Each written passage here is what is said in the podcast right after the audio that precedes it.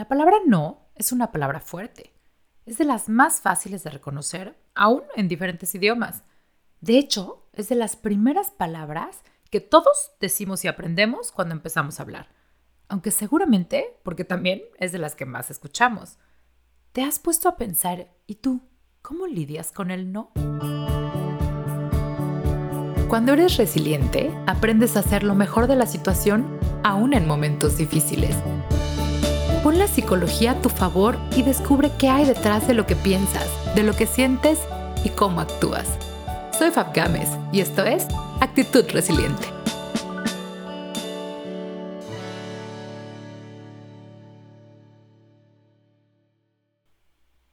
Resilientes de mi corazón, ¿cómo están? Bienvenidos otra vez. Esto es Actitud Resiliente. Estoy feliz de estar con ustedes una vez más y de platicar el tema que vamos a tocar el día de hoy porque es algo que escuchamos todos los días, es parte de nuestra vida diaria y a veces no le ponemos tanta atención a la fuerza que esto tiene. Y es precisamente nuestra relación con la palabra no.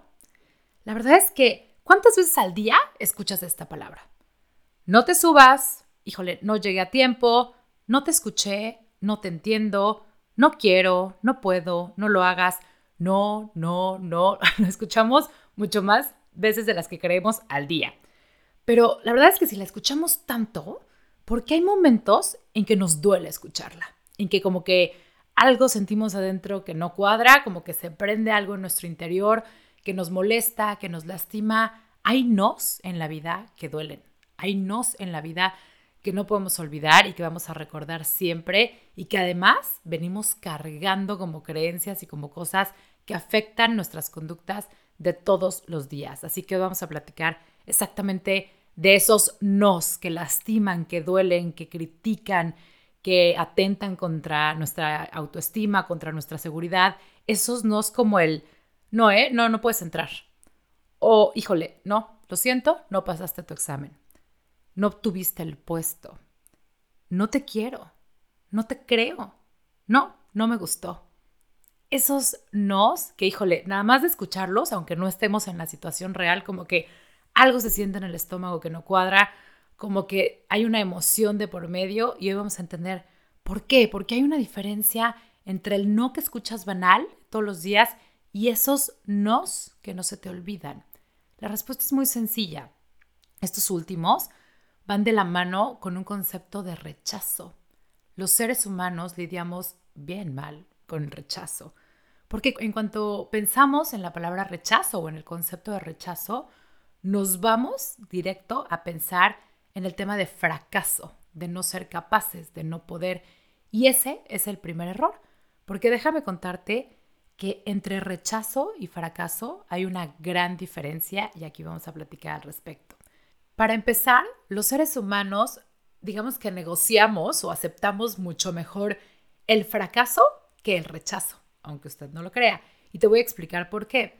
El fracaso en realidad pues no es que lo disfrutemos o incluso no es que lo busquemos, pero sabemos que cada vez que intentamos algo nuevo, que decidimos hacer un cambio o que nos arriesgamos en algo, hay una posibilidad de fracasar. ¿Por qué? Porque hay muchos factores que pueden influir en nuestro resultado.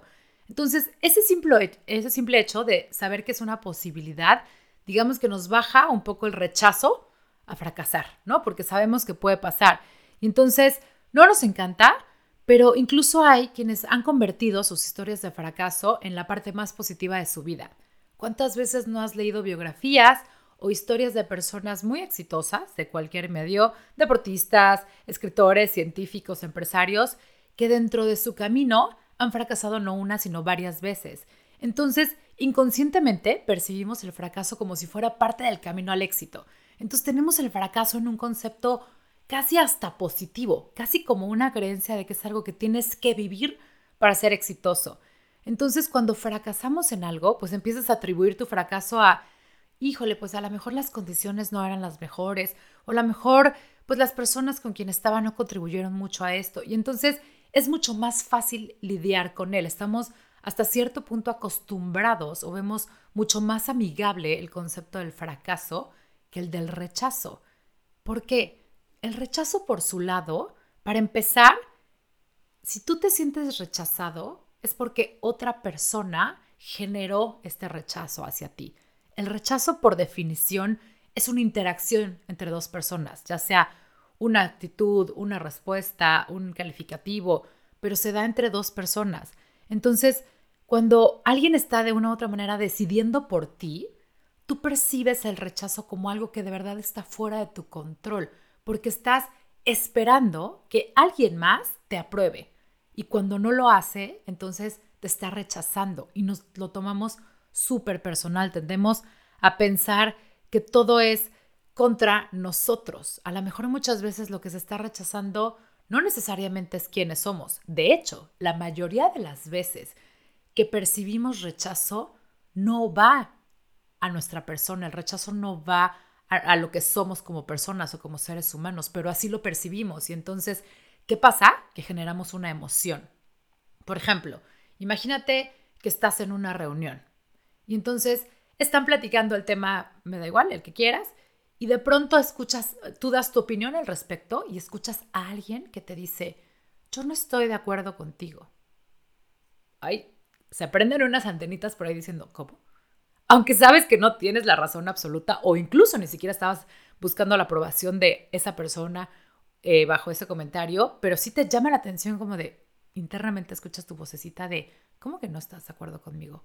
O peor, si alguien te dice, creo que estás mal en lo que estás diciendo sale el ego inmediatamente a decirte, perdón, yo mal, ¿por qué? O el que te dice, estás en un error, hiciste mal esto. Inmediatamente hay un fuego interno que se levante y que te dice, ¿cómo? Porque estas tres frases están directamente ligadas con el rechazo. Hay alguien que no está aprobando lo que tú estás diciendo, lo que tú estás pensando, lo que tú estás creando. Y eso como seres humanos automáticamente lo vemos muy mal, digamos que nos lo tomamos personal. Esa es la diferencia entre el fracaso y el rechazo en nuestras vidas. Uno, digamos que no lo atribuimos tanto a nosotros, que es el fracaso, pues sabemos que puede pasar, sabemos que lo podemos enfrentar y que lo vamos a solucionar. Pero el rechazo viene directo de otra persona, ya, como quien dice, ya es personal y entonces eso nos afecta emocionalmente muchísimo más. Y claro, como toda interacción entre dos personas, en cuanto el rechazo viene de alguien más, nos enganchamos, ¿no? Eh, somos expertos en meterle la emoción, en meterle el sentimiento y entonces empezamos a culparlos de todas las cosas que nos salen mal o de nuestro fracaso y es entonces donde empezamos a generar una lista de emociones negativas y hasta deseos de venganza contra la persona que nos rechazó. Te voy a poner un ejemplo que el otro día trabajaba con un grupo y, me encantó porque creo que deja clarísimo la diferencia entre rechazo y fracaso. Imagínate que tu hijo está dentro de una práctica de fútbol soccer y a tu hijo le encanta jugar fútbol soccer. Entonces llega el momento del partido del fin de semana para el que se preparó todo el equipo toda la semana y viene el momento del tiro penal que sabes que tu hijo, si está en la cancha, podría tirar. Si tu hijo se para y falla el tiro penal, ¿qué se considera? Fracaso. ¿Qué va a pasar? Eventualmente le vas a decir que lo hizo bien, que es algo que pasa, que no puede meter todos los penaltis que tire, etcétera, lo vas a consolar y lo vas muy probablemente a impulsar a que siga trabajando y a que siga perfeccionando su tiro. En cambio, si bajo la misma situación tu hijo no lo meten a jugar, el director técnico o el coach deciden que no va a jugar, eso lo percibimos como rechazo. Y entonces, ¿qué va a pasar? Te vas a enojar, vas a culpar al coach, vas a decir que cómo es posible, que la poca práctica que tiene tu hijo es por culpa de él, porque no lo mete, porque porque la misma situación la estás percibiendo como rechazo, viene directamente de una persona y lidiamos pésimo con eso. Ahora, como el rechazo sí nos duele, le tenemos miedo. Acuérdense que somos expertos en que esas cosas que nos incomodan o que nos duelen, pues nos generan miedo. ¿Y eso qué pasa? Pues le huimos, preferimos evitarlos. Hay gente que incluso prefiere ir por la vida sin arriesgar o no atreverse con tal de no experimentar el rechazo, por miedo a ser rechazado, digamos, por su familia, por su pareja, por incluso gente desconocida, por sus amigos, por su misma empresa o hasta por sus hijos. Bajo todo esto que venimos platicando, te invito a pensar qué fue lo último que no intentaste por miedo a ser rechazado.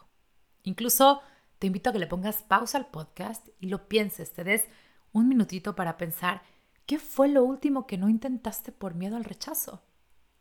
Hay gente que evita poner límites por miedo al rechazo. Hay gente que no se atreve a ponerle límite a sus hijos, por ejemplo, por miedo a que no lo quieran, por miedo al rechazo de sus hijos. Hay gente que no le pone límites a su pareja por la misma razón. Hay profesores que no le ponen límites a sus alumnos por miedo al rechazo. Hay gente que vive con cero límites marcados dentro de su familia por miedo a ser el patito feo de la familia. Hay gente que no se expresa sexualmente por miedo al rechazo. Imagínate vivir encapsulado y tratando de aparentar ser alguien que no eres por el simple miedo al rechazo. Hay gente que no se dedica a lo que ama por miedo a ser rechazado.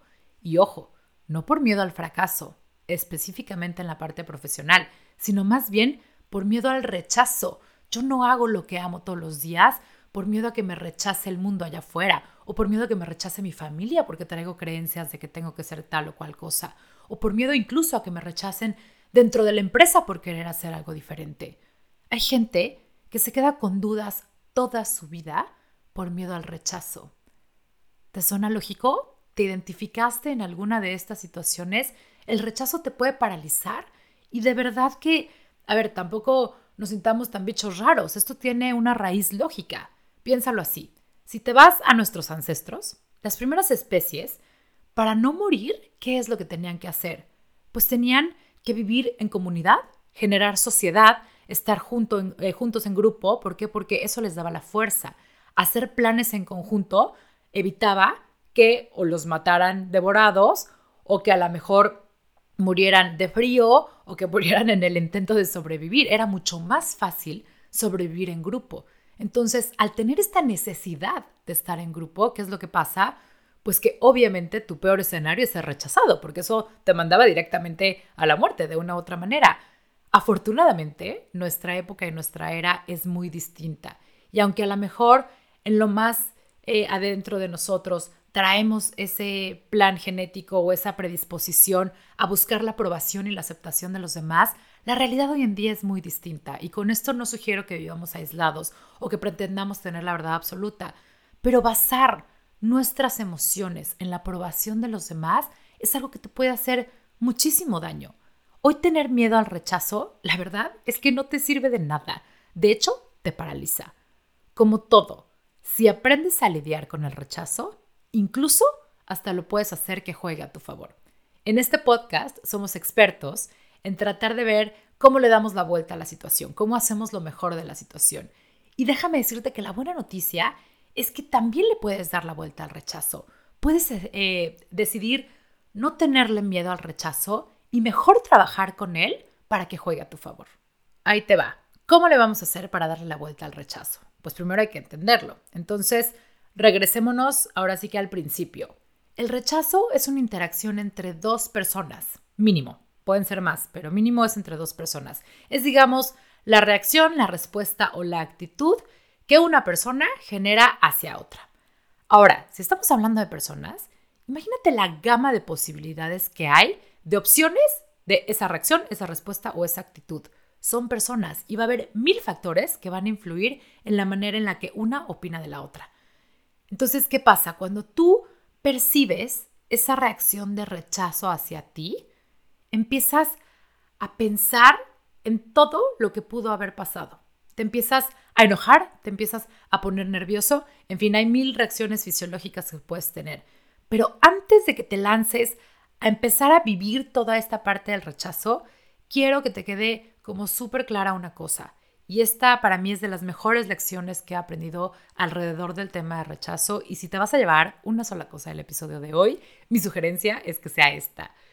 Acuérdate que el rechazo hacia tu persona, cuando alguien te rechaza, cuando alguien te dice que no, habla mucho más del otro que de ti mismo. Y esto no quiere decir que hable negativamente, pero ese rechazo está emitido con base en todo lo que esa persona trae cargando por lo tanto, habla mucho más de el otro que de ti mismo.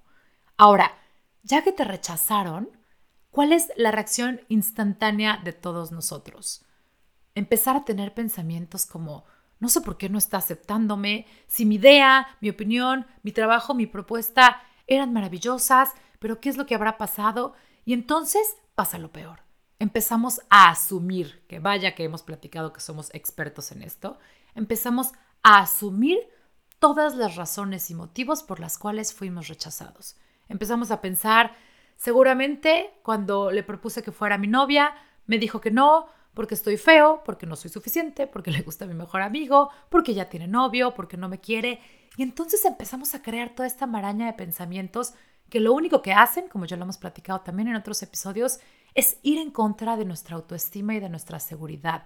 Pero todos estos pensamientos y todas estas conclusiones que ya sacamos con base en el rechazo de alguien más, todas son asumidas, pues no tenemos la certeza de absolutamente ninguna. Entonces, ojo, ese es, digamos, el proceso que hay detrás del rechazo. Cuando una persona rechaza a otra, eso es lo que pasa. Pero si me regreso un poquito a que el rechazo al final se da entre dos personas, ¿qué es lo que podemos concluir? Con todo lo que hemos platicado, ¿qué podrías concluir tú acerca de que el rechazo se da por la opinión que una persona tiene acerca de la otra o por la reacción o por la actitud o por la respuesta que tiene?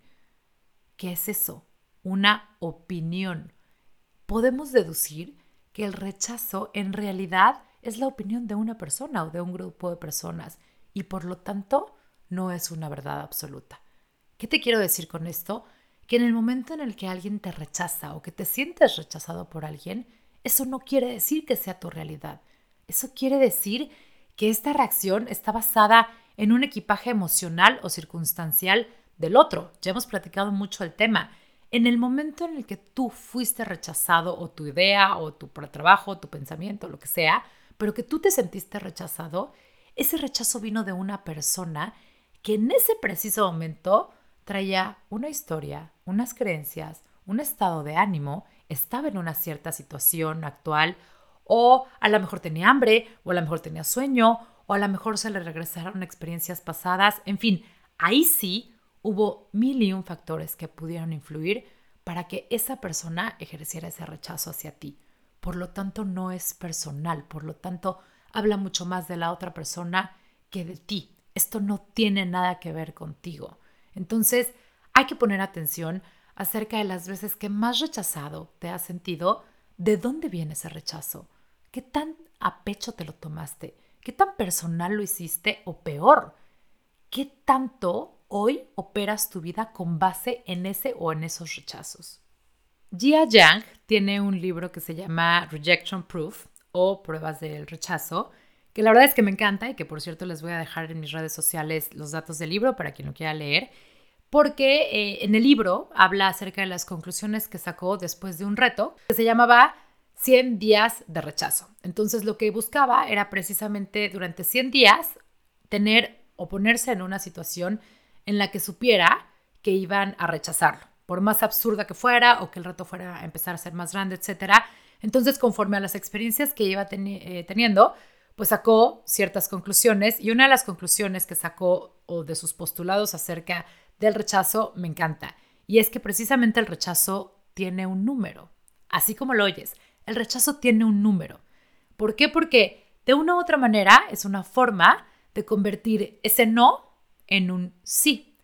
No necesariamente con la misma persona o no necesariamente con la misma audiencia o con la misma empresa, pero todo rechazo tiene un número de caducidad. ¿A qué se refiere con esto? A que al final, si eres insistente, si pones atención en hacerlo mejor y no sueltas tu idea o tu propuesta, es muy probable que eventualmente este rechazo y esta respuesta de no se convierta en un sí. ¿De qué depende? Nunca lo sabrás hasta que obtengas el sí, pero ten la seguridad de que todo rechazo tiene un número. A lo mejor es 5, a lo mejor es 20, a lo mejor es un millón de intentos. Pero eventualmente, si empiezas a poner atención y a perfeccionar tu propuesta, ese no se va a convertir en un sí. Todo rechazo tiene un número. Piénsalo así. ¿Cuántas veces te has rechazado a ti mismo? ¿Cuántas veces te has mirado en el espejo y no te has aceptado tal y como eres? A lo mejor sigues en ese proceso, a lo mejor sigues en el rechazo a ti mismo. Ves tu cuerpo y hay algo que no te encanta, hay algo que te gustaría cambiar, hay algo que te gustaría que fuera diferente. Eventualmente vas a llegar a un punto de tu vida en el que llegas a la aceptación, en que llegas a amarte tal y como eres. Entonces, ese rechazo a ti mismo tuvo un número, un número en el que el no se convirtió en el sí. Lo mismo pasa, por ejemplo, con los expats. ¿Cuántas veces vivimos este proceso de adaptación y en esta curva de aprendizaje y de pasar después del proceso luna miel, etcétera? Vivimos esta parte en donde estás rechazando tanto el nuevo país en el que estás que dices, no es para mí, no quiero vivir aquí, nunca me voy a adaptar, no me gusta, me choca y entonces estás en este rechazo total al nuevo país y a la nueva situación y eventualmente ese rechazo, ese no rotundo que tienes a la situación, se vuelve un sí. Hay un número. Nadie sabemos cuál es el número antes de llegar al sí, pero te puedo asegurar que hay un número. Piénsalo también, por ejemplo, con tus hijos. Cuando tus hijos están de necios, ¿no? O de insistentes pidiéndote algo, a lo mejor un helado, a lo mejor un permiso, a lo mejor poder jugar, no sé. ¿Qué pasa? Que llega un momento, y seguro te ha pasado, que son tan insistentes que tu rechazo, tu respuesta de no, no va a pasar, no, no tienes permiso, ya te dije que no, ya te dije que no, va a llegar un punto en el que ese no se convierte en un sí. ¿A poco no te ha pasado? ¿Ya te diste cuenta como todo rechazo tiene un número? Así que si ahorita estás en un proceso en el que te sientes constantemente rechazado a tu propuesta, a tu idea, a tus ganas de cambiar o o a tus ganas de vivir, créeme que ese rechazo tiene un número de caducidad. Nada más hay que encontrar por dónde convertir ese no en un sí. Otra buena noticia es que todo rechazo tiene un porqué, aunque no lo alcances a ver en este momento. Si te atreves a preguntar ¿por qué no? o ¿por qué estás siendo rechazado? es muy probable que encuentres en la respuesta algo de lo que estás buscando o ese algo te acerque un poquito a tu meta. Te voy a contar una historia. Cuando yo empezaba a trabajar hace algunos años, eh, estaba en una empresa eh, que se dedicaba a la maquilación de ropa y entonces yo moría por trabajar en recursos humanos porque para mí era de una u otra manera la forma de acercar la parte de psicología dentro de una empresa. Y entonces eh, la persona, que en ese entonces era mi jefe, un día se acercó y me dijo, es que la verdad, tú lo que no has entendido es que tú no perteneces a recursos humanos. No te veo ahí y no es lo tuyo. Dentro de todo, el coraje, la furia, la tristeza que sentí, porque la verdad es que tengo que aceptarla, la sentí, fue un momento que jamás se me va a en la vida, porque fue como, o sea, todo esto que yo creí y según yo por lo que he trabajado, pues no, resulta que no quepo aquí y que no está hecho para mí, entonces ahora qué voy a hacer. Imagínate la cantidad de pensamientos que pasaron en dos segundos, pero gracias, eh, porque tuve la, pues no sé, a lo mejor la luz o la claridad de preguntarle, pero ¿por qué no? ¿Por qué no me ves aquí? Dentro de mi enojo. Y él me contestó todas las razones por las cuales pues no me veía ahí, lo que me faltaba.